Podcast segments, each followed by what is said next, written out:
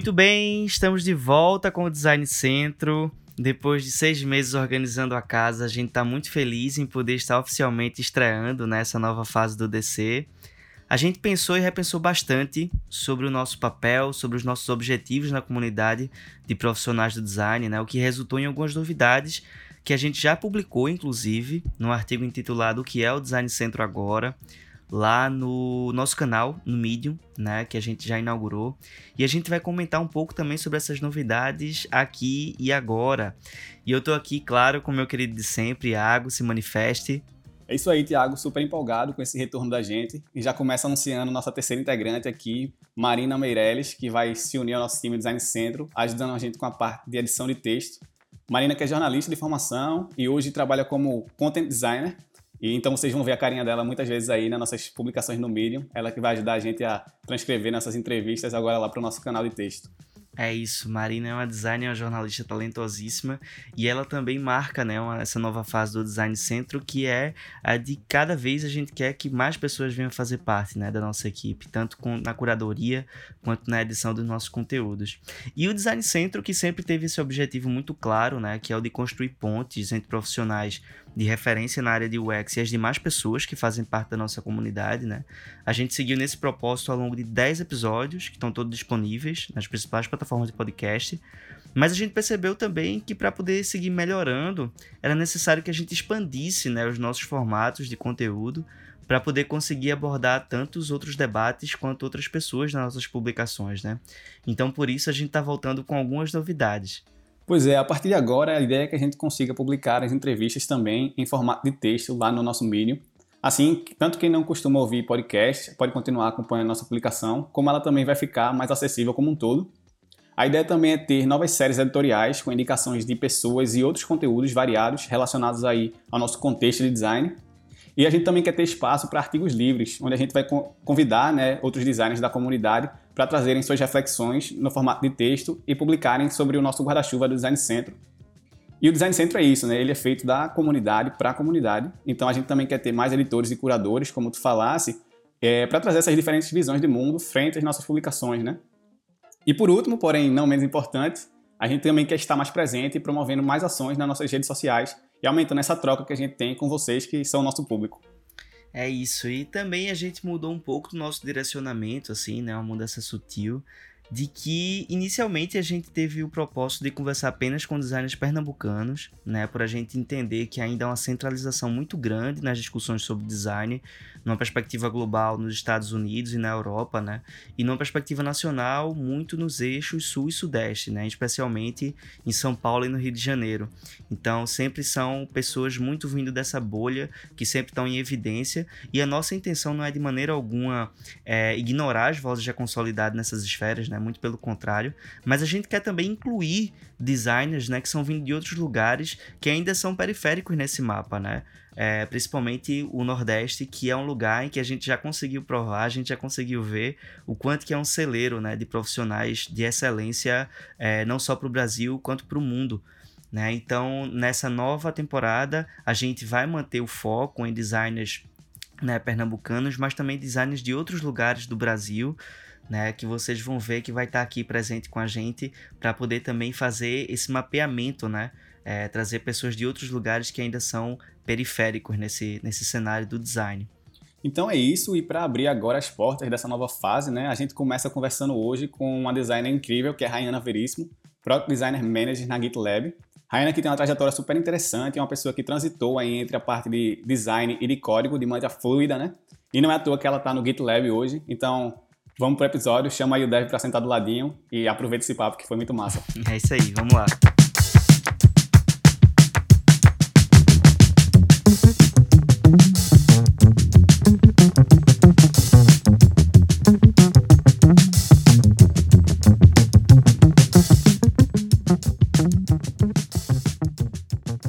A primeira entrevistada dessa nova fase do DC, a gente foi buscar lá em Amsterdã, na Holanda, Rayana Veríssimo, que hoje vai conversar aqui com a gente nessa entrevista do número 11. Rayana, seja muito, muito bem-vinda ao Design Centro. Obrigada pelo convite, pela honra de conversar com vocês. Estou muito feliz. a gente é que agradece. É, Rayana, eu vou começar, como de costume, né, pedindo para que tu se apresente para todo mundo que tá ouvindo a gente, e logo depois tu pode começar falando sobre como é que foi esse, o começo dessa tua trajetória no design, né? Como surgiu essa vontade, quais foram os caminhos que tu seguiu, né? Conta pra gente. Então, é, eu, é todo seu. Eu, eu, é, eu gosto de, de, dizer que eu fui uma criança de humanas, né? É, eu sempre curti muito a parte criativa, desenhar, escrever, pintar, enfim. É, e eu estudei design gráfico no IFPE, lá em Recife. E por formação profissional, por formação como profissional, eu sempre fui designer, nunca fui nada além disso. É, o meu primeiro contato com design web aconteceu na escola ainda, né, nos anos fim dos anos 90, anos 2000, a gente tinha aquelas aulas de informática que o professor uhum. vinha, abria o computador, mostrava como funcionava e pá. é, deve estar lembrado, né? Uhum, sim. E, e é, né, numa dessas aulas, é, a gente aprendeu HTML. Tinha um aplicativo, uma aplicação chamada Coffee Cup, e eu lembro muito que era tipo, a interface é, é, dividida né, na tela, no lado esquerdo você escrevia o HTML, no lado direito renderizava, assim. E aquilo foi para mim foi muito mágico, marcante, eu escrever alguma coisa e mostrar uma interface gráfica com cores, com tudo mais. Mais avançado então, que o eu sei... notas, né? Mais avançado, né? E não é só o Paint que eu faço os desenhos e tal.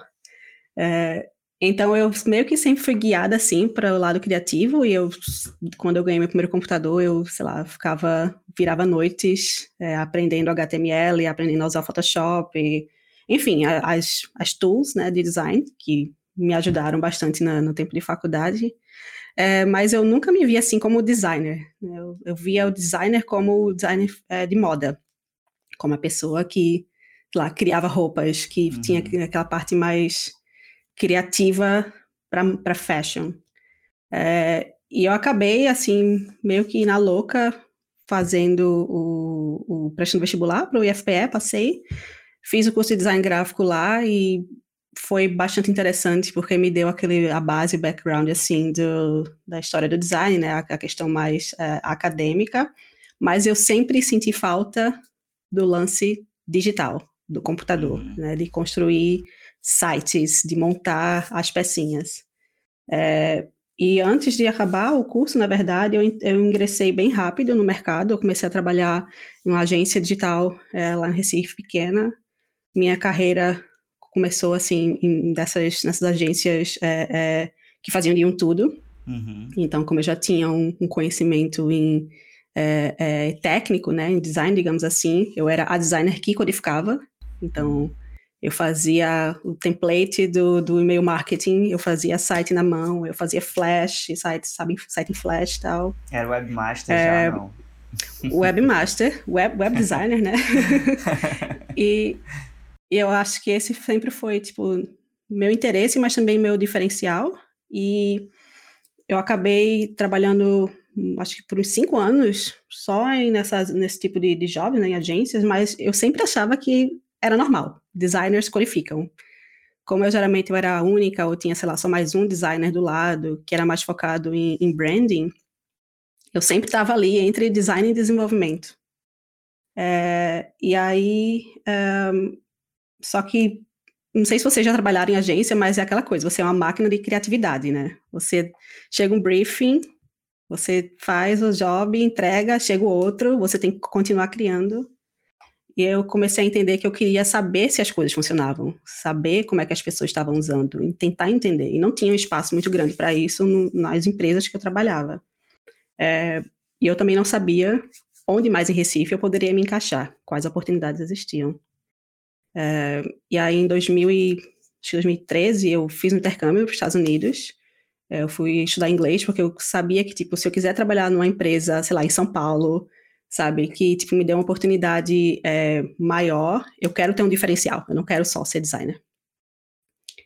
E aí, quando eu voltei dos Estados Unidos, eu fui para o César, assim, imediatamente, já fiz minhas entrevistas lá, foi tudo em inglês, é, entrei num, num projeto internacional, é, trabalhei do lado da Alice Lucena, que vocês já conversaram com ela. Olha! é, a Alice estava do meu lado, literalmente, eu ficava vendo o que ela fazia e tal. E no César hum. eu entrei é, é, também com esse perfil, né? Designer visual que codifica. Então, era UI designer ou UI engineer, e eu montava a interface gráfica, montava HTML, escrevia CSS, validava, testava a aplicação em diferentes dispositivos, escrevia acceptance criteria, tinha um partnership com o UX designer, né, que fazia research muito forte, mas também com o pessoal de engenharia. Então, tipo, me deu uma base, assim, bem forte é, é, em produto. Isso foi no César. É, enfim, é, depois dessa experiência, eu queria morar fora, né, inquieta, é, e acabei vindo parar aqui na Holanda. Trabalhei na empresa chamada Backbase, é, é, fazia business, é, é, corporate banking, era uma fintech. E estou desde 2018, no fim de 2018, na GitLab. A gente vai conversar mais um pouquinho sobre isso. E a GitLab é onde eu comecei como uh, product designer. Agora eu estou uh, staff product designer, que é a liderança de contribuidor individual, e também estou no, no, cargo de product design manager. Estou cobrindo duas áreas ali, duas funções dentro da empresa. Então, essa é minha historinha resumida. Eu achei muito interessante esse teu background de, de, de, de programação, né, de código, desenvolvimento, é, porque existe sempre essa, essa dúvida, né? Mas, assim, eu acho que essa dúvida, na verdade, ela já está um pouco batida, é, sobre é, se design, se designer precisa saber programar, né? Se designer precisa entender de código. É, eu pessoalmente entendo que não, não é necessário, mas que é bom, porque eu entendo que o código, uma vez que nós somos designers digitais, o código é nossa matéria-prima, né? E eu queria saber de tu, assim, é, tanto do ponto de vista de, do quanto que tu percebe que isso te ajudou é, no design de produto, né? E o quanto que tu que tu acha que realmente é relevante assim que designers precisem saber é, pelo menos o básico ali de como se constroem né é, enfim é, sistemas do ponto de vista de código assim. O quanto que tu percebe a importância a relevância disso? Eu, eu vejo uma diferença bem gritante, assim, entre designers que trabalham, por exemplo, na, na, em, empresas que eu já trabalhei, em times que eu já, que eu, que eu já fiz parte, que entendem a semântica, como você falou, né, que entendem, assim, o conceito, o meio, e dos que não entendem. Então, é, eu acho que hoje em dia, se você não se der o trabalho, se você não se der a oportunidade de aprender como a web é feita, principalmente a web, né, como é construída, por que as coisas são do jeito que são, você vai acabar ficando para trás. Porque as empresas estão é, entendendo que o design não é só o visual, não é só mais o estilo, né? É como você constrói, é performance, é usabilidade, é acessibilidade.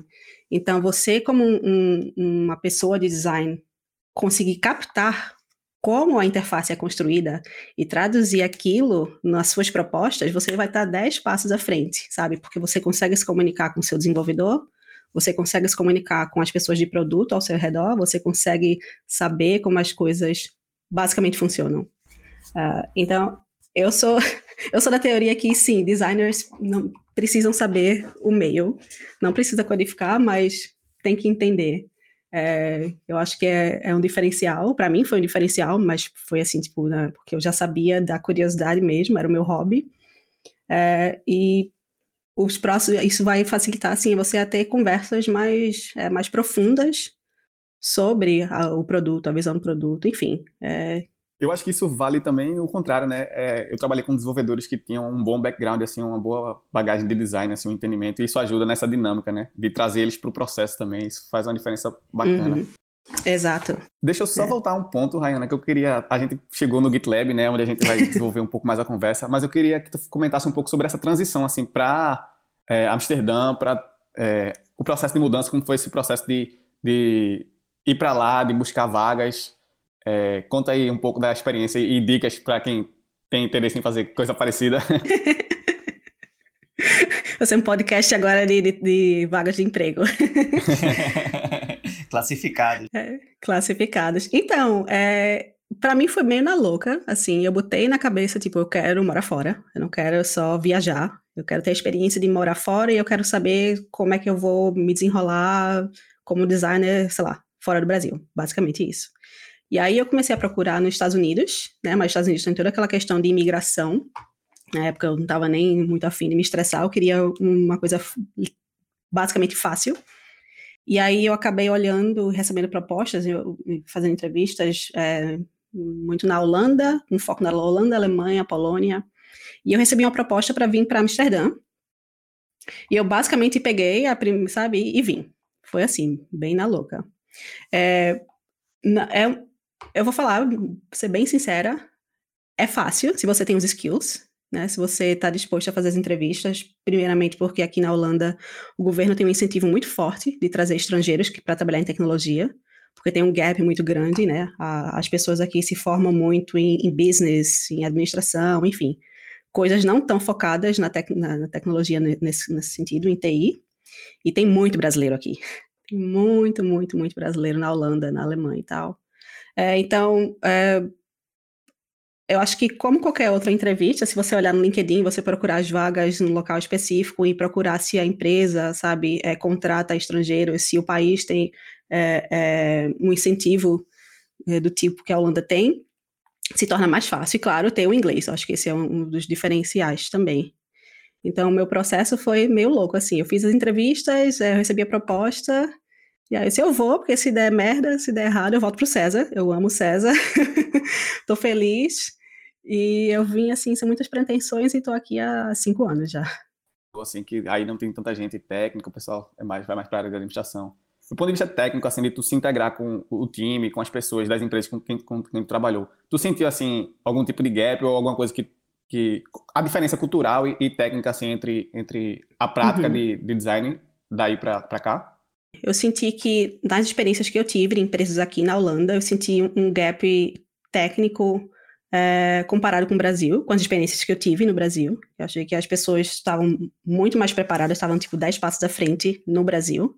É, por exemplo, a questão de é, rodar em Scrum, trabalhar em Agile, não, não, trabalhar assim tipo no modelo Waterfall e tal, ter times de UX, research. Aqui é, é, é, a impressão que eu tenho, tá? Pode ser é, uma coisa uhum. completamente diferente em outros países da Europa, mas como eu vejo e, e a comunidade de design, as pessoas que eu converso, está crescendo aqui agora. Né? Se você olhar para Recife, por exemplo, eu vejo Recife, o Recife é visto como uma referência em tecnologia, né, em TI no Brasil.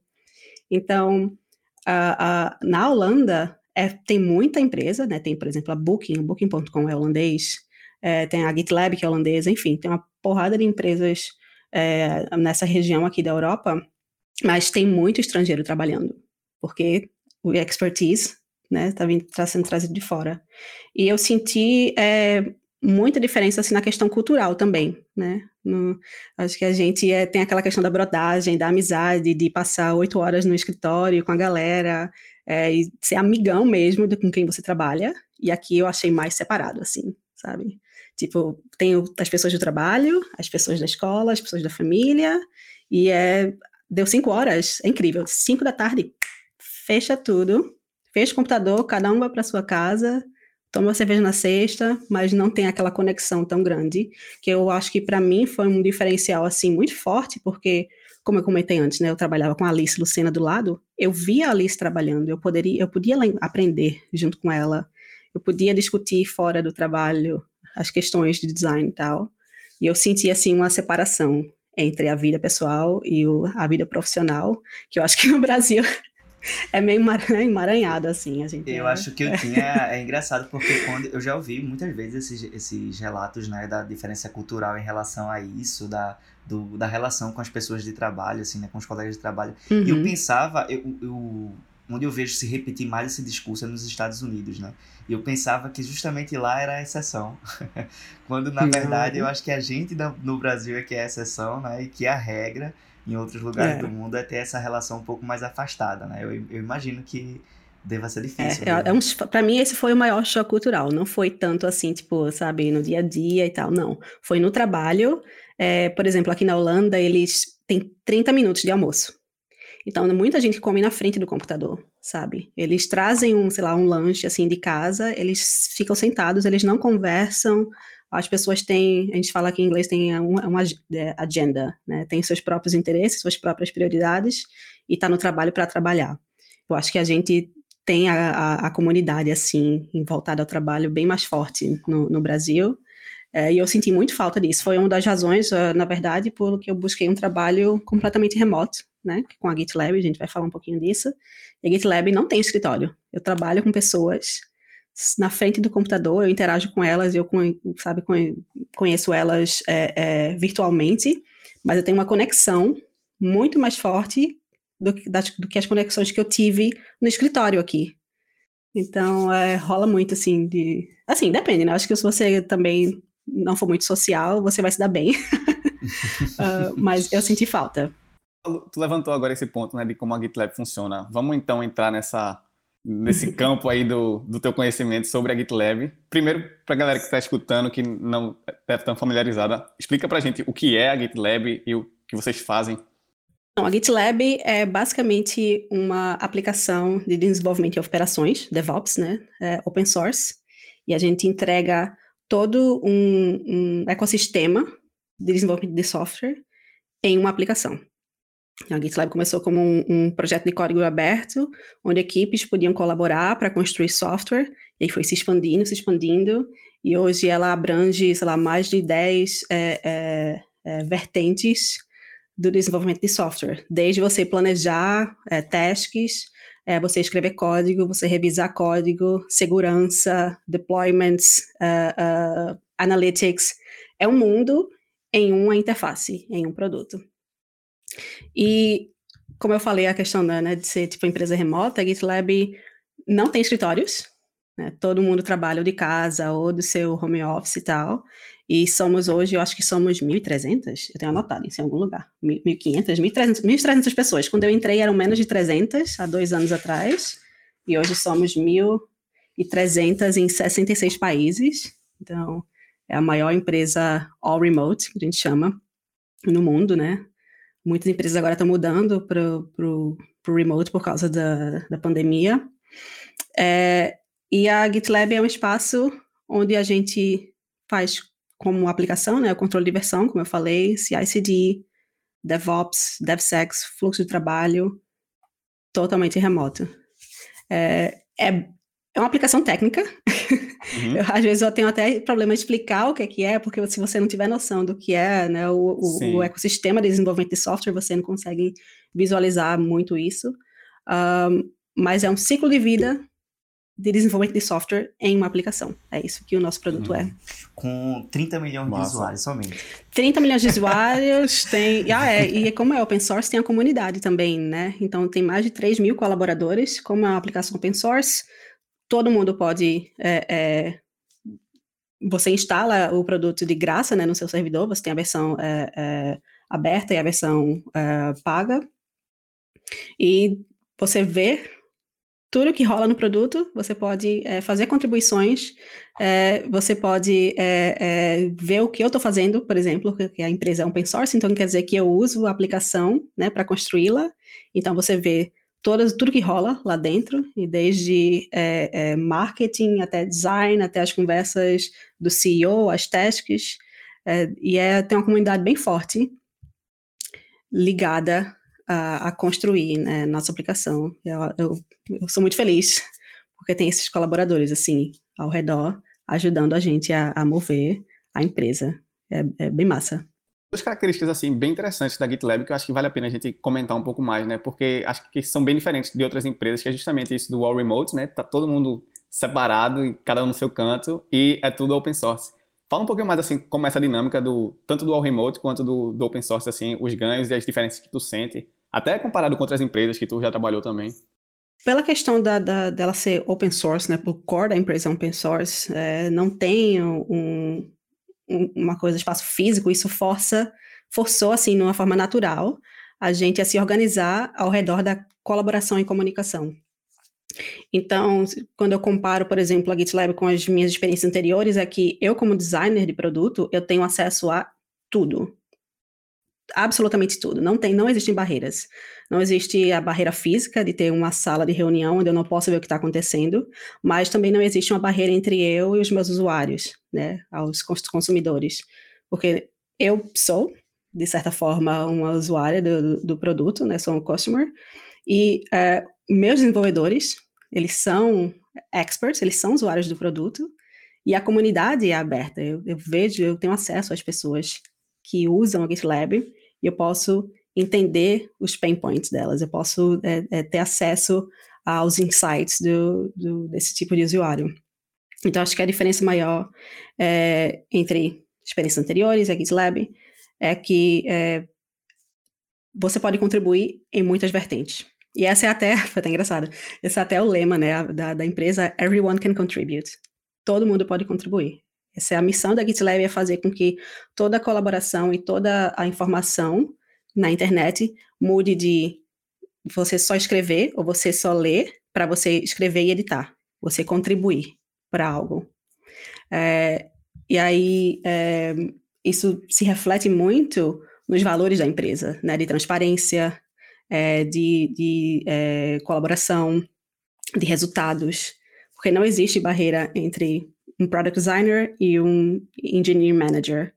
Você trabalha muito em conjunto, você tem acesso à informação, você vê as tasks das pessoas, você revisa o código, você é, é, tem um impacto muito grande dentro do seu role na empresa.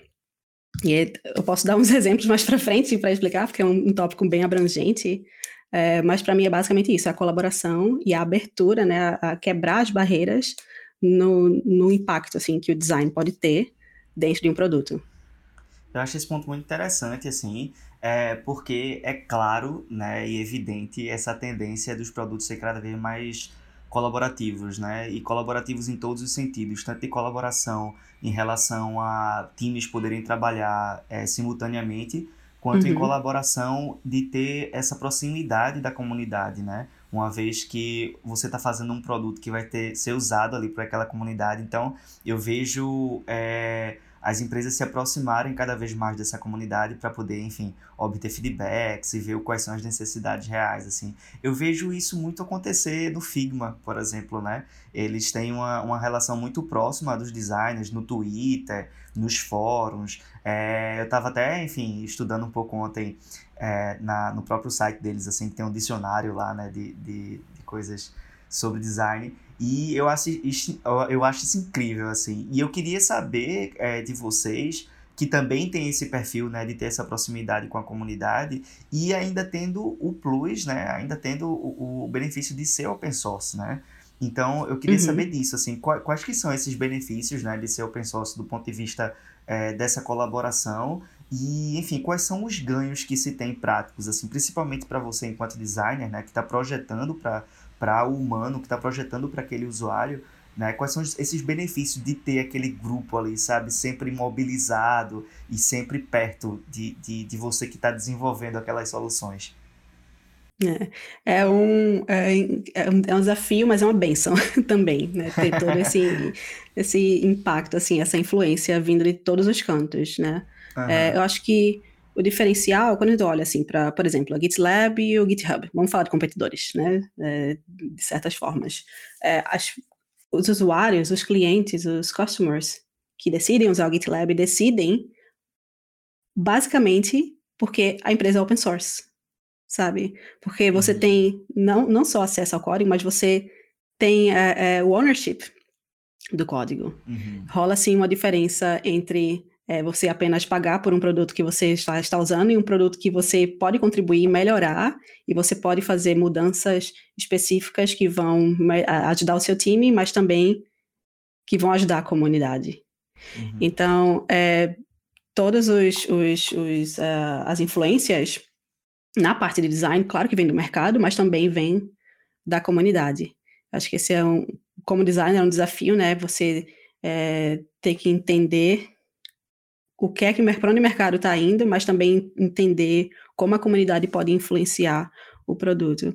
E a gente literalmente escreveu um livro sobre isso, né? Que é o Handbook. Se você for lá no, no procurar jogar no Google, falando no site da GitLab, uhum. tem um handbook falando sobre como ser uma organização totalmente remota e como ser uma organização open, open core, a gente chama, né? É nem open source nesse, nesse momento, porque não é só o código uhum. que a gente está abrindo, são todos os processos, os frameworks, como a gente roda como a gente colabora, se comunica, para que todas as pessoas possam contribuir é, é, para o resultado final, que é para o software. Então, integrar esses aspectos, né, e configurar isso tudo na, na dinâmica do designer é um desafio. Uhum. É, mas eu acho que como usuária também do produto se torna se torna fácil. Uhum. eu posso ser acontece expert, muito né? de acontece muito de por exemplo tipo vocês veem é, uma vez que tem essa comunidade né, mobilizada é, vem demandas né, de, de, de features, por exemplo, de, de algumas, é, algum, algumas melhorias partindo de dentro dessa comunidade, assim, ou esses insights para vocês fazerem melhorias no produtos ou criar outros produtos é, partem mais de dentro de, da, do GitLab? O quanto que é essa relação, assim, o quanto que vem de fora dessas ideias? Vem muita coisa da comunidade. Essa semana até uhum. revisei um, merge request, né, que era tipo, é, às vezes são coisas pequenas, é, sei lá, a, a cópia, o texto na página, editar alguma coisa e fazer uma melhoria, ou é alguém propondo uma feature assim, porque isso aqui vocês não têm hoje, eu acho que seria muito útil para mim. E aí uhum. é, rola assim, de, tipo, de uma pessoa que vem, sei lá, lá do outro lado do mundo, com, dá uma influência no roadmap da gente, e as prioridades também podem ser mudadas, né, a partir do momento em que a comunidade se, se envolve na, no que o time está fazendo. Então, quando vem uma proposta, por exemplo, uma proposta assim, no código, tá? Alguém escreveu uma feature e disse: Ei, pessoal da GitLab, designers ou desenvolvedores, eu quero que vocês revisem isso aqui. Uhum. E aí a gente tem, né, cabe a gente aceitar ou não. É, aquilo imediatamente entra no nosso, nas nossas prioridades, né? O que vem da comunidade tem até no, no handbook da gente, no, na, no site, tem umas guidelines do tempo em que você precisa responder. Você tem que dar uma urgência à comunidade, porque a gente quer que as pessoas continuem contribuindo, né? Que elas não só contribuam com algo e vá para o backlog, não. Em duas, três horas tá, tem que ter alguém lá respondendo.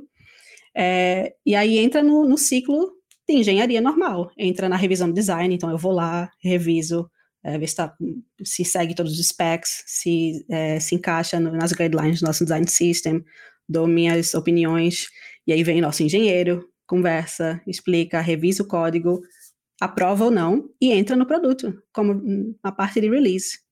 É, e, e, claro que essa é a parte técnica, né? A gente tem os usuários técnicos, mas também tem as pessoas, tem os usuários que não são técnicos, que são, por exemplo, a galera de business, né? Tem os, os diretores que, sei lá, aprovam ou que compram o GitLab, que tem que é, é, aprovar ou revisar é, análise de dados, de como é que o sistema está rodando e tal.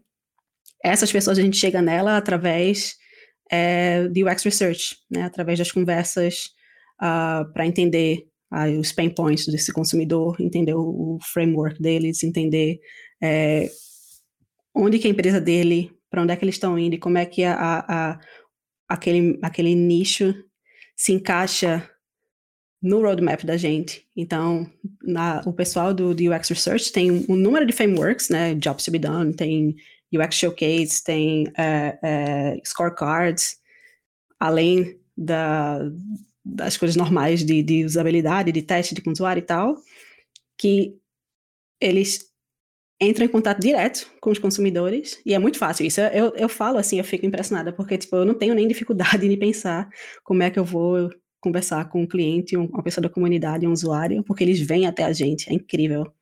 É, isso é, é, é, eu sou bem mimada nessa questão. A, a, a, facilidade de, eu imagino que seja fácil até para você recrutar gente, né, para fazer teste, para fazer muito, pesquisa, né? Muito. Se eu uhum. botar no Twitter agora, tipo, gente, eu preciso de cinco pessoas para testar uma feature do CI/CD da GitLab Claro que você ganha, sei lá, seu, seu um gift vale, card, viu? né, para participar, vale. Mas é assim, ó, 10 minutos. 100 mil pessoas. Ter, vai, é, é, é, até, é até horrível, porque você recebe tanto, tanto request, tanta gente interessada, que você uhum. não consegue né, atender todo mundo. Por Sim. isso que a gente tem um, um portal chamado First Look, a GitLab First Look, em que uhum. se você for um usuário, né, produto, ou até se você não for usuário da GitLab, mas você usa CI/CD, DevOps, enfim, você usa um, um, parte da, da, do, desse framework, né? Você trabalha com isso, se inscreve lá, diz, ó, é, eu, eu sou um DevOps Engineer, eu sou faço tal coisa, e aí o nosso time de research depois filtra quando a gente vai fazer as pesquisas e tenta entender se essa pessoa que está interessada em participar do research se encaixa nas nossas iniciativas. É, eu nunca tive problema achando gente com opinião para dar. que massa. E falando um pouco mais dessa, assim, a gente tá comentando né, sobre comunidade, sobre ter esse tipo de usuário, mas é, eu queria que tu comentasse um pouco mais também sobre a dinâmica que é de você ter esse, esse tipo particular de usuário, né? Porque não é um end user comum. Ele é um desenvolvedor que é um cara que provavelmente é teu peer também, que é tu também, como tu tá dizendo, e é um, um perfil característico né, de usuário. Como é a diferença de você projetar para esse tipo de, de, perfil especificamente, né, que é tão técnico assim, power user, né? Um, eu acho que tem, tem duas coisas que assim vem na minha cabeça. É, uma que todos os meus desenvolvedores do meu time atual, eles são os nossos customers. Uhum. Por exemplo, eu estou agora no time Ad Verify, que é na parte de CI, né, Continuous Integration. E para a gente é, é, rodar GitLab, a gente tem que ter essas features prontas. Né? Uhum. A gente chama o dogfooding. A gente constrói as funcionalidades para a gente mesmo usar e depois para o cliente usar, para né, a comunidade usar. Então, quando nós até eu como designer, né, como eu uso a interface, eu também sou uma customer, eu sou uma power user, digamos assim, é, rola assim um, um, um, lance da gente sempre estar tá ligado nos improvements no produto, né? né? E não só assim de, de, pensar, ah, é o power user, vamos construir essa feature mais complicada aqui para resolver todos os problemas, não. Qual é o, o, bare minimum? Qual é o MVC do MVC que a gente uhum. pode liberar hoje no back-end, que vai influenciar o roadmap do design daqui a duas, três milestones, né? As milestones a gente são, são a cada 22 dias, a cada mês. É, então rola muito assim a interação, o processo de interação, do dogfooding, de estar tá envolvido na comunidade de open source é muito forte dentro dos times, né, de, de CI/CD da GitLab, é porque para construir o produto, para usar o produto, a gente tem que construir ele primeiro. Então, a minha equipe é muito, né, eu trabalho muito com back-end engineer. Acho que antes da GitLab eu nunca tive a experiência de trabalhar com galera de back-end, assim, dia a dia. É, eles que têm que, coitados, eles têm que ficar me explicando, tipo, o tempo inteiro o que é isso, o que é um runner, o que é um CI, o que é uma pipeline. Uhum. Porque como designer, o desafio da gente é, na GitLab como um todo, é simplificar um processo super complexo de desenvolvimento do software e entregar tudo em uma única interface. E entregar tudo de uma forma contínua, né? Uma forma que, tipo, quando eu estou lá criando uma release, eu estou criando um objeto, eu estou revisando código, a partir do momento em que meu software está pronto e vai ter um release daquela aplicação, tem que ser bem seamless, tem que ser um processo contínuo, é, fácil de usar, simplificado e que tipo meio que pertence à mesma família. Então, Eita, desculpa te interromper, mas não pode falar. É eu, eu, eu, fico pensando assim, tu comentou que parece parece ser muito interessante isso, né, de você estar tá do lado ali de uma pessoa que é potencialmente usuária, de você ter essa visão também. Isso acaba aumentando muito a, a dinâmica e a eficiência, eu imagino, na construção de, de features, na proposição de Exato. ideias. Mas ao mesmo tempo eu me pergunto assim, vocês têm alguma preocupação de isso acabar limitando, entre aspas, assim, de a gente não tá olhando para fora, ou a gente não tá é, tendo, testando o suficiente, assim, a gente tá se prendendo a nossa própria visão. Exato. É, claro que rola, isso é uma das razões por a gente tem os frameworks é, para validar, por exemplo, a maturidade de uma feature, validar a usabilidade dessa feature com os consumidores. E, por, por exemplo, eu trabalhei em times que os meus é, consumidores, né, a gente customers, meus usuários, não eram externos, porque ninguém além da GitLab, estava usando uma feature dessa. Então, por exemplo, eu construí, eu fiz merge trains uh, no ano passado, ano passado retrasado, é uma feature é, totalmente complexa, que veio assim da cabeça das pessoas do nosso time, que nenhuma outra empresa lá fora estava usando, mas que se desbloqueasse é, é, o, o, fluxo, né, os problemas que os meninos estavam tendo é, na parte de, de, validação do software, a gente poderia potencialmente é, colocar essa feature no mercado, sabe? E mostrar já para os consumidores da gente, para os usuários, que, ei, a gente já está usando isso aqui. Que tal vocês também testarem? Então, nesse caso, o meu usuário vai ser o meu desenvolvedor. Então, eu fiz entrevistas com, sabe, com a, uhum. as pessoas dentro da GitLab, com as pessoas de diversos times, e eles têm que influenciar o roadmap, eles têm que influenciar o design, claramente. Mas também quando é, é, a gente fala sobre não querer tanto que os nossos times influenciem, porque, né, somos experts. É por isso que eu falei, tem uns frameworks de design que é, a gente valida o problema, né? Esse, esse, problema é real, ele existe, ele existe além para nós, para nossos consumidores, como é que isso está no mercado, quais são as aplicações que fazem é, é, isso hoje, que a gente precisa olhar para frente e tal. É, e a gente valida, como eu falei, o problema e valida a solução. Então, a Solution Validation, que a gente chama, vai rolar com consumidores externos e com consumidores internos, né? Porque a gente não pode é, simplesmente porque não pensando assim, tipo, não influenciar muito o roadmap, porque a gente sabe demais de produto e ignorar o, o conhecimento técnico dos nossos, nossos desenvolvedores, não rola isso. Então, tem um, um, uma gama de frameworks que a gente usa no time de design para que, quando a gente valide é, as nossas propostas, a gente sempre tem um, um, benchmark. Tem que ter uma baseline, que a gente fala, na verdade, né? É, além das pessoas, o número de usuários, né? Quais são os cenários que a gente está testando, é, qual a maturidade dessa feature hoje e, tipo, daqui a três meses, quando a gente for revalidar de novo e revalidar com o mesmo tipo de pessoas, ou internas ou externas. Uh, eu, então, eu sou meio assim, bias para falar, meus desenvolvedores não influenciam. Não, eles influenciam, eles têm o direito de influenciar porque eles usam a nossa aplicação no dia a dia e eles têm que ser ouvidos tanto quanto a comunidade, tanto quanto as pessoas que estão pagando para usar o produto, mas a gente né, entra já para tirar aquela dúvida assim, tipo, é, será que está muito influenciado, as propostas estão sendo muito influenciadas apenas pela questão técnica?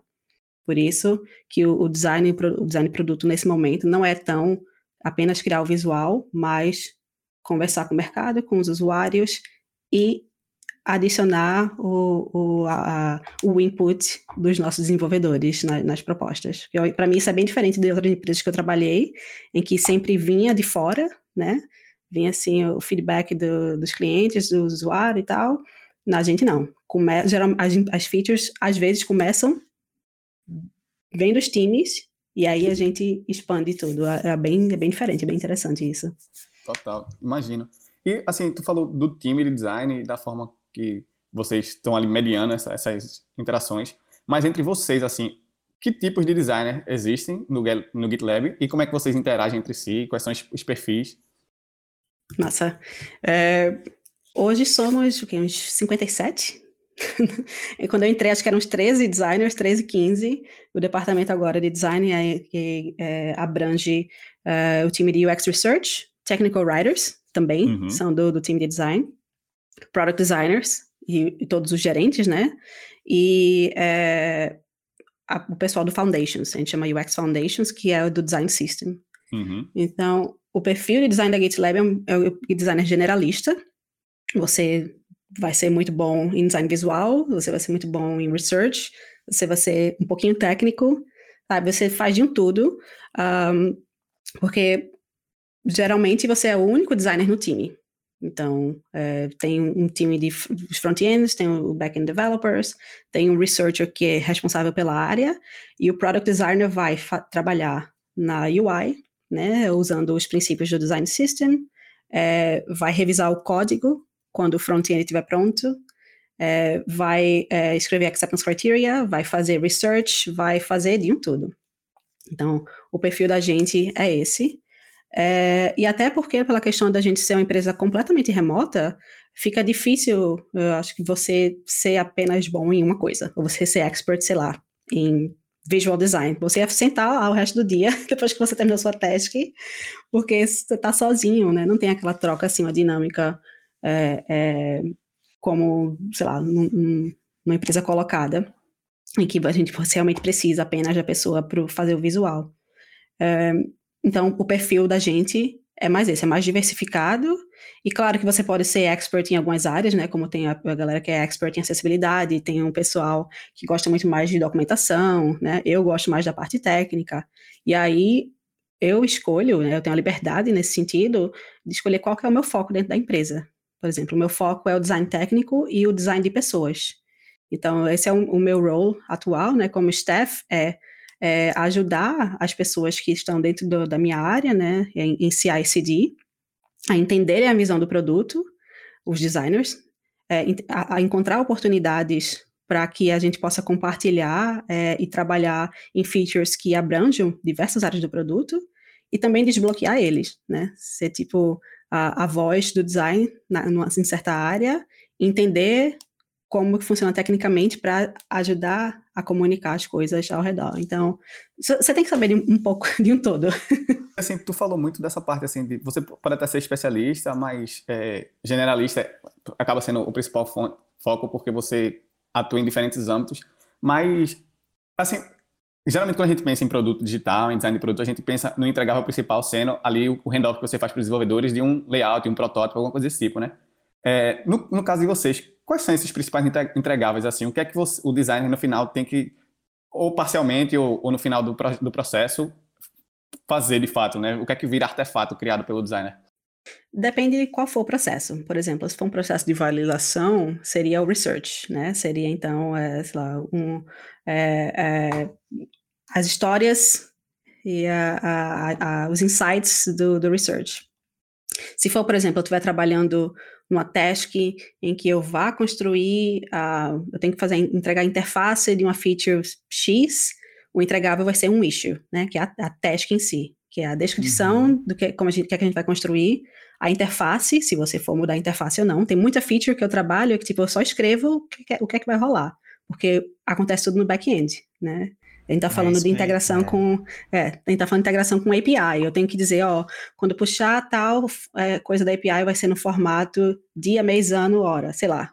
E aí, quando você puxar, quando no, na próxima é, é release, eu vou trabalhar na UI, e na UI eu vou mostrar aquela data formatada do mesmo jeito que eu disse que ia acontecer no back-end. Então a gente trabalha, tem os designers, claro, que são muito mais focados no visual, que fazem os entregáveis em Figma, e aí tem os fluxos, né, trabalha é, é, com a UI é, mais granular. No meu caso, eu estou muito perto do back-end. Então, é, para mim, o entregável é uma user story. É dizer qual uh, componente do design system que a gente vai usar em tal interface, porque a interface já está construída. Então, eu só preciso dizer o que é que se encaixa naquele âmbito. Mas ah, isso não, não quer dizer que não, não existem entregáveis, né, de Sim. visuais. Né? Isso Exato. rola muito isso ainda. É, isso é muito interessante, assim, porque, tipo, por exemplo, num, num discovery, por exemplo, de, de uma feature, qualquer melhoria que vocês vão entregar, é, como é que rola essa questão da, da exploração, do, do, da observação, né, do trabalho do desenvolvedor, né, que acaba sendo o usuário final de vocês? Tipo, vocês é, possuem, sei lá, metodologias específicas para poder é, ter esse entendimento mais profundo? Porque, assim, é um trabalho muito técnico, né, deles. É você... É, é aquela coisa entre, entre, tipo, ele tá escrevendo código e você tem que entender não só ali propriamente do código, mas você tem que entender da construção do que ele está fazendo ali, né? É, é, da mecânica de trabalho, da organização de trabalho do desenvolvedor.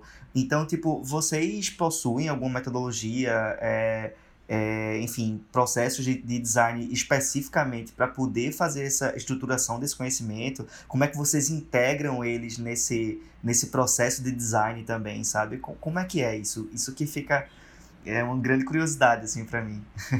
o mistério, né? Gente, como é que vocês? então, eu acho que além da análise heurística, né? Eu, eu, eu particularmente eu sou adepta. Eu tenho uhum. que é, entender como é que essa aplicação funciona antes de querer inventar coisas ou desmistificar certas partes das features, além da análise heurística, a gente tem uma série de frameworks, por exemplo, que a gente usa os jobs to be done. Não sei se vocês já, já ouviram falar ou estão usando. Né? Então, a gente usa os jobs to be done como uma lente, né, para visualizar os produtos ou soluções é, a partir de tarefas que os clientes ou que os usuários, enfim, que as pessoas estão tentando realizar no produto. Então, quando a gente é, é, aplica esse framework, né, que permite que você entenda uh, o negócio, entenda as pessoas e entenda uh, o flow, o cenário de certa task dentro do produto, é quando a gente começa a tentar quebrar isso em, é, é, em análises. Por exemplo, uhum. eu tô não querendo comparar um job to be done com a user story, claro, mas se eu tenho um job, por exemplo, é como um, um usuário de CI/CD, jobs to be done geralmente são user é, personas agnósticos, né? É, tecnologia agnóstica e é, aplicação. Não fala exatamente como um usuário da GitLab. Como é, um usuário é, de CI/CD ou como uma pessoa que usa CI/CD, é, eu quero fazer a release do meu software de forma rápida é, para que eu tenha a visualização, sei lá, da, da, do package do meu software em apenas uma tela. Enfim, rola um, um negócio assim desse jeito. E aí, o que, é que a gente faz? A gente quebra as testes em cenários, e o que eu faço é apresentar essa task para o usuário e geralmente observar, não interromper. Então, tipo, ó, a, você tem um job aqui, a sua task é essa, é, me mostra como é que você faz. E é isso. É visualizar é, e pegar o, o, os pain points, pegar esses insights dele de, e analisar de uma forma meio que tipo. Eu tô tentando falar as palavras em inglês, mas é meio agnóstica Sim. Uhum. a, ao, ao, ao produto, né? Como que esse usuário completa essa task em dado cenário? É basicamente isso. E Mas fazer a é observação. você- o que é que você fala especificamente quando você fala em agnóstico? Pra Hum, gente entender. Por exemplo, hum, ai meu Deus, eu, eu- deixa eu tentar explicar em português. Como é que é pra gente estruturar um job to be done? É, pensa assim. Quando eu estou construindo uma feature, eu não estou construindo uma feature para o usuário do GitLab. Eu não estou dizendo assim, é, eu vou construir essa feature para o Tiago, porque o Tiago é um designer e ele quer usar é, Git ou quer usar GitLab para manter os arquivos de design dele é, organizados, enfim. Fazer o storage no, no Git. E por isso o Tiago quer, é, sei lá, visualizar a UI, a, a miniatura da, da aplicação, da- do, do arquivo dele dentro da GitLab. Não, não, é, não é desse jeito. É. Qual que é o, o, o benefício que um usuário terá, né, em visualizar uma miniatura de, uma- de um, de um arquivo dentro da GitLab? E qual o processo? Qual o, qual o procedimento que vai ser feito para que essa pessoa chegue até a, a, a completar essa task? E por que, que ela precisa? Em quais circunstâncias? O onde e como? Então, tem uma, uma hierarquia é, no, no job to be done em relacionado à história do usuário e à tarefa que o usuário quer completar e o porquê, né? E se ele conseguir fazer isso com o GitLab, massa, né? E se, se não, tipo, quais as aplica- aplicações que a gente tem lá fora é, que estão completando essas tasks? Então, quando a gente tenta falar em jobs to be done, ou falar, tipo, como é, os, os cenários e os testes, é que eles são analisados individualmente, dando uma certa flexibilidade aos métodos como o usuário vai completar essa task. Porque Aham. justamente a gente não quer influenciar, a gente está construindo uma feature para a persona X, para a persona designer Tiago, para a persona desenvolvedora Rayana. Não. A gente não sabe quem vai usar essa feature. A GitLab é um mundo, sabe, de, de funcionalidade. Né? É, é um mundo de funcionalidade num produto só. Então, eu tenho, por exemplo, uma persona, o, o Release Manager, né? É, eu trabalhei com essa persona que eu tinha a técnica, a não técnica, e eu tinha a pessoa de marketing que fazia tasks de Release Management. Como é que eu vou construir três features para fazer, resolver um problema, né? Então, é você tirar o usuário, a persona, ou tirar a persona e tirar a, a tecnologia para resolver o problema, literalmente. E aí a gente tem, é, tem um monte de página lá no Handbook que fala sobre isso, de como você deve usar um job to be done, como validar, como criar um mapa para que a gente entenda quais são as tasks, quais são os jobs mais importantes, hierarquicamente, né?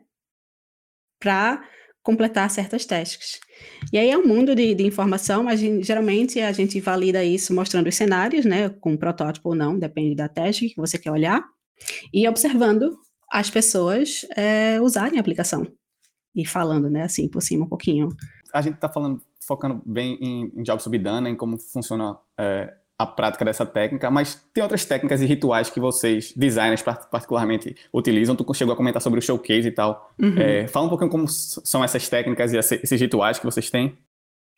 Então, tem uma série de rituais assíncronos, né? Que, tipo, não são, assim, com todo mundo né, na- trabalhando ao mesmo tempo, na mesma hora. é, e os síncronos. O UX Showcase é uma das formas para a gente fazer showcase, uhum. mostrar o que é que está rolando é, em diversas áreas, né, da, do departamento de UX, diversas áreas do produto, é, mostrar um, resultados de pesquisa ou features que a gente vai construir ou coisas que a gente é, descobriu no, no, último release, no último mês. E aí cada designer vem com 15 minutos, faz uma apresentação ou chega lá para falar sobre um resultado, para mostrar um, um, insight assim no que é que está rolando em diversos times e criar oportunidades de colaboração, né? Porque, enfim, você não precisa estar, tá, é, acho que você nem consegue estar tá em cima do que está acontecendo assim em tudo ao redor da empresa. A gente tem o Pair Designers, que é um Pair, um pair Designers, uh, uh, como é que eu posso falar, calls, uh, em que você é assignado, você se junta com outro designer de um time lá do outro lado, e aí eles são seu, você é um buddy, né, você tem marca ligações uma vez por semana para fazer design critique, ou para conversar sobre o processo, melhorias no seu time, ou challenges que você tem ligados ao trabalho e como é que acabar descobrindo assim o que é que está rolando em outros times. É, tem a gente usa como métodos UX scorecards, uh, também em cima do jobs to be done, né, em cima desse processo para a gente conseguir validar a maturidade do produto. Então é uma, um processo de pesquisa também e validação é, que é feito junto com os product, product managers, então com a galera de produto, é, seguindo o processo de design, os frameworks. E, nossa, tem tanta coisa. tem tanta coisa. Tem, tem uma página inteira, assim, no handbook falando sobre a, a o que a gente... É, a, heurística, enfim, todos os processos. Um, volta, e technical writers também, né? A documentação, é, rola o critique. É, é, bem bacana. E assim, a maioria das coisas são assíncronas. É você grava o vídeo e aí diz, ó, oh, gravei essa aqui, ou então bota no YouTube, se você for lá no YouTube, na verdade, e procurar GitLab, bota, se você jogar meu nome, vai aparecer minha cara e um monte de vídeos falando sobre Total. as coisas. Inclusive, porque... um das, dos pontos que, que vem bastante se a gente pesquisar é tua, tua experiência e, e palestras até sobre a questão de design system e, e, que tem muito a ver com aquilo que a gente começou falando, né, que é a integração designer-desenvolvedor, a, essa é, a comunicação e, e, interação entre esses dois tipos de perfis. É, isso, pelo que tu falou, não é, tu não vive isso tanto hoje no GitLab porque tuas entregáveis são menos de, de interface, menos de uhum. componentes uhum. desse tipo, né? Mas na tua experiência, assim, o que é que tu acha que, é, pelo que tu já trabalhou na construção de design systems e tal, é, o que é que tu acha que são os principais desafios dessa, desse tipo de, de trabalho e, e algumas dicas e, e abordagens assim para você é, manter essa, essa porque é uma forma de linguagem basicamente entre design e desenvolvimento, né? Isso. É, eu acho que os desafios vão ser basicamente os mesmos em todas as empresas, né? É a, a, adotar né, o design system como parte da, do processo de desenvolvimento de produto, de software e de design. É, eu passei por isso, acho que toda, desde que eu comecei a, a, a, trabalhar com design systems lá no César, e o César, né, era realmente estruturado e era é, é, parte do, do, do, roadmap, parte do entregável uhum. era o design system, né? É, não era uma coisa assim extra que a gente fazia. Eu acho que um dos, dos desafios contínuos que eu vejo muito assim rolando na comunidade de design, aqui também nos eventos de design em Amsterdã que, que eu frequento, é adoção e também é, o design system não só como entregável de design visual, né? a, a implementação. Eu acho que o, um, um dos challenges maiores é como os designers não têm a capacidade técnica para implementar certos aspectos do design system, rola muito essa dependência do desenvolvedor e a né, tentar a fazer a, a priorizar, meu Deus, lá vou, não sei nem se as palavras em português ou em inglês. Prioritize. Sim. É, as features. Uh, do, do, dos componentes, né? Uh, eu acho que se a gente tivesse mais designers empoderados que conseguissem uh, se desenrolar em construir as interfaces gráficas, interfaces visuais, é, web, a gente poderia ter uma conversa mais, sabe, conjunta entre design e desenvolvimento em relação ao, aos design systems.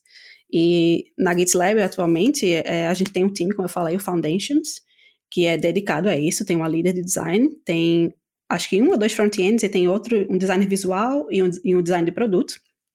Eles são meio que tipo os gatekeepers, né? Eles estão ali para ajudar a gente a é, construir os standards, validar a acessibilidade, é, validar as cores e tal. Mas os designers de produto de cada time, a gente tem o ownership do design system. Então, se eu estou construindo um, um, um, protótipo, eu estou usando uma parte do design system, que é a, a library do Figma. Se eu estou escrevendo um critério de aceitação no meu issue, eu estou usando uma guideline de documentação do design system. E os engenheiros estão usando a, as partes, né, a UI, né, a parte codificável, reusável do produto. Então, acho que é, para você chegar no nível de maturidade desse, tem que ter um investimento da organização em design muito grande, sabe? Porque é um compromisso, assim, você... É, não é nem, não é nem tipo dar, um, dar oportunidade, mas é você entender que não é apenas é, é fazer delivery de software que importa. O que importa são os standards, o que importa é a usabilidade do produto, a reusabilidade do produto. E é bem desafiante, assim, para, tipo, você entrar num, num ambiente ou numa empresa que não tem essa maturidade de design ainda. Eu acho que é muito relacionado com a maturidade é, e o entendimento do impacto que o design tem na usabilidade do produto, sabe? É, além né, da questão técnica. É porque eu acho que até design system ele não é só ganho de produto. Além de ganho de produto, ele consequentemente gera ganho de negócio, né? Porque Exato. É, facilita, é economia de tempo, é consistência de produto. Então, assim, fazer, principalmente né, para empresas que trabalham com clientes, né? É, enfim, é, B2C, B2B, é, eu acho que você fazer esse entendimento é que é a grande tarefa do design. Assim, acho que se você fizer é, o fizer o, o cliente, por exemplo, entender que você, enfim, projetar um design system, ele é ganho de negócio também, eu acho que a fluidez é muito. A chance daquilo ali ser priorizado é muito maior, né? Assim, é. é porque de fato aí você não está produzindo somente produto, componente, você está produzindo referências, né? propriedade intelectual que você está produzindo. Então, acho que fazer esse entendimento é realmente uma maturidade que é, a gente ainda precisa alcançar, assim. E a, eu até puxo mais, assim, sobre esse cenário ideal, que é o que eu também não vejo acontecer muito, que é sobre essa fluidez da comunicação entre o, entre o front-end e a equipe de design, que principalmente está envolvida no design system, sabe? Porque um vai beber do outro, assim, um tá dando referência para o outro, sabe? Então, assim, para poder é, manter essa fluidez e dar essa consistência do produto final que está sendo entregue, eu acho que essa, essa comunicação, assim, é, é essencial, né? E realmente é um, é um patamar de sonho, assim, que a gente ainda precisa caminhar bastante. eu sinto. O design system como um produto, é, é, acho que faz toda a diferença, né? Você tem um time dedicado a trabalhar é, aquilo ali, que outras pessoas vão consumir aquilo, né? Não ser algo em paralelo, não né? um trabalho que você está fazendo além do, dos outros. Ter um time dedicado em ser um produto vivo, assim, o design system, acho que é isso que faz toda a diferença na, é, Tem um time dedicado né? já, é um, é, já, é um passo, já é um passo enorme, eu acho, assim, pelo que eu tô vendo. São duas coisas que eu tô vendo de movimento no mercado, e aí eu não sei como é que tá aí a situação, Rayana. Mas aqui no Brasil, é, pessoas, empresas no caso, separando pessoas para cuidar especificamente de design system, uhum. perceberam a, a, a, a, importância que isso tem, e pessoas, é, empresas no caso, alocando pessoas para cuidar de design ops, que também é outro uhum. tema é. que enfim, está é, tá se mostrando cada vez mais importante, né? A gente que vai cuidar especificamente do processo de design. Então, eu acho assim que a gente está caminhando, está caminhando. Eu acho que ao longo desse ano aí a gente vai falar, ouvir muito falar sobre isso, assim, porque à medida que produtos vão se tornando cada vez mais complexos, essas duas é, essas duas funções, né? Na verdade, não só mental, porque hoje isso é tratado a título de mentalidade, né? O Design Ops, por exemplo, a gente tem a mentalidade de Design Ops, mas tratar isso a, a, a partir de time, de, de é, especificar pessoas para cuidar daquilo ali, é uma coisa que a gente está caminhando e que eu acho que vai ser uma das bolas aí desse ano, assim, sabe? Que, que vai rolar, assim. É. E você tocou num ponto muito importante dos standards, né, que é a, a parte de contribuição. Para a gente, uhum. como uma ferramenta open source, como uma empresa open source, a gente ter essas guidelines, ter o, o, a documentação passo a passo de como contribuir, né, de ter acesso aos assets, ter acesso aos arquivos do Figma, enfim, ao código, ao CSS, tudo, possibilita que as pessoas que queiram aprimorar o produto, a, a, interface do GitLab, elas possam fazer isso, de qualquer maneira, pode ser qualquer pessoa. Você vai lá, abre um issue e diz, ó, eu achei um bug aqui nesse arquivo do Figma de vocês, tá aqui, tá consertando. E sabe, ter o, o a parte do Ops, né, do design, o fluxo é, definido para empoderar não só o nosso time de designer, mas qualquer pessoa a participar do processo de design da empresa. Acho que isso aí, tipo, tá 10 mil anos-luz é, é, do, que, do, que, do que muitas empresas estão, e também possibilita que a gente ensine a comunidade, né? Tem muito, a, a gente conversa assim bastante né, dentro da GitLab, é uma questão da troca, não só a gente está recebendo as informações, recebendo os inputs e tal, mas como é que a gente, como designers, como design de produto, como design de research, como é que a gente pode influenciar e passar esse aprendizado para as pessoas lá fora, né? Então, quando rolou, por exemplo, a, a pandemia, logo no início, é, tinha muita gente, assim, perdidaça, gente com que eu trabalho, tipo, Rayana, como é que tu consegue trabalhar remoto? Como é que tu, sabe, é, é, trabalha no, nos, teus, nos teus deliverables? Como é que tu se comunica com as pessoas? Não é só a questão do entregável, né, ou do design system como parte do produto, mas é o, o, o movimento e o, e o, framework de colaboração ao redor, né, do, do design em si. E o design system é um facilitador, né? Ele é um ele ajuda você a, a mover peças de uma forma que várias pessoas possam contribuir é, com transparência. Eu acho que a beleza é isso, né? Você ter, é ter aquelas pecinhas que possibilitam tantas coisas é, positivas dentro de um produto. Eu acho muito massa. A questão do, do ao remoto de vocês, né? Tá todo mundo separado também, deixa vocês muito fortes na parte de documentação, né? Tipo, Exato. tem documento para tudo e, e, vocês precisam. Isso é uma quase um must-have para os funcionários, eu imagino, né? Tipo, você tem que ser capaz de fazer documentação, de deixar as coisas bem explicadas e bem é, o conhecimento facilmente compartilhável, né? Hum, isso, a gente chama o single source of truth. Single source, meu Deus, travei. é, é, o handbook da gente, né, que é o, o, livrinho, assim, de como a empresa funciona, é onde se documenta todos os processos, né, não só de design, mas de marketing, o CEO e tal, é, reuniões, como é que rola.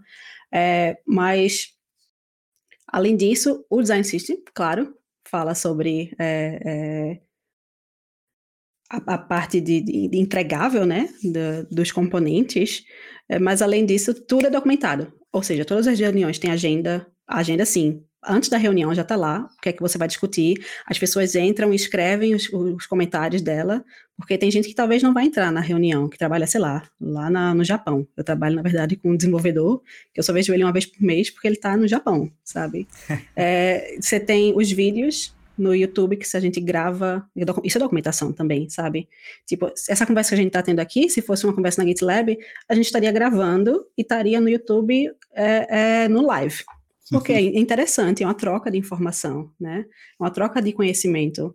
É, os issues são todos abertos, então tudo que você discute nos comentários é a responsabilidade do design de produto, atualizar a descrição do issue com, um, com a, a, a, última decisão feita. Pode não ser até a final, mas vai estar atualizada.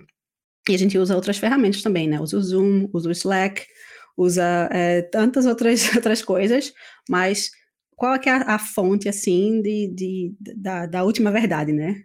É o handbook. Então, se a gente decidir hoje que, sei lá, na GitLab agora a gente não vai mais gravar nada no YouTube, vai ser tudo podcast, usando ferramenta tal, vai estar documentado o porquê, como, quem, sabe?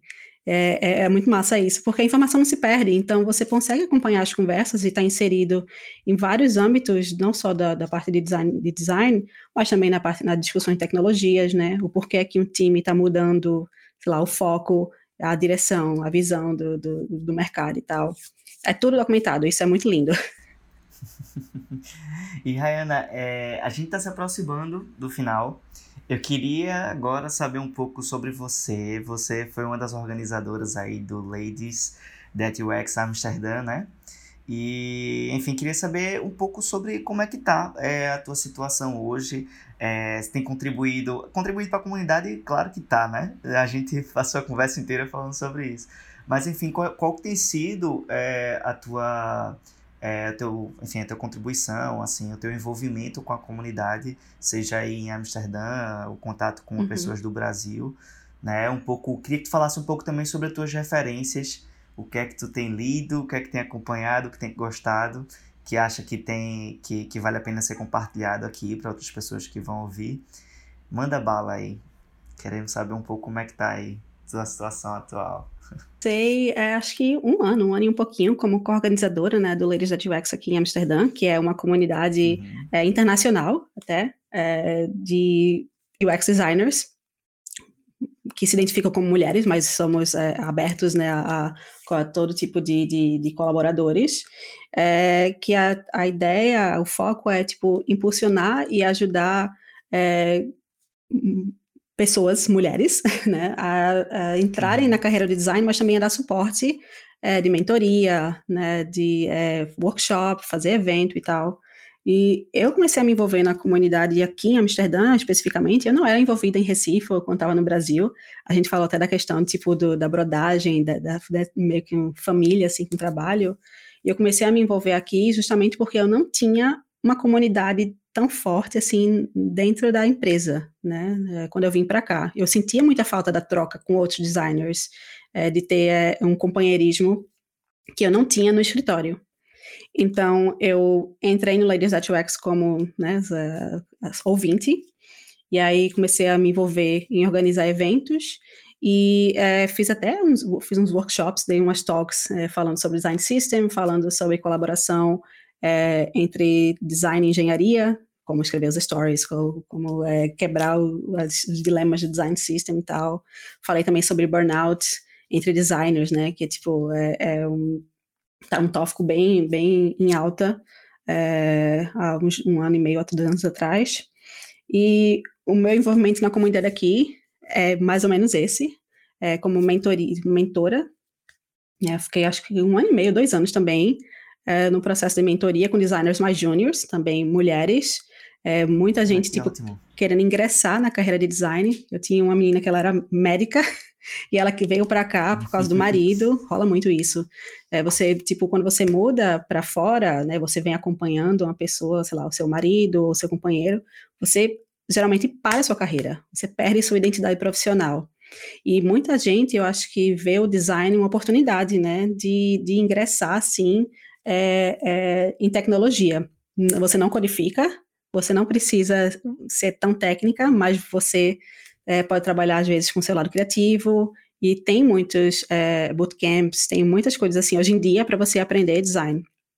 Então, no Ladies at UX eu dei esse tipo de suporte e foi massa.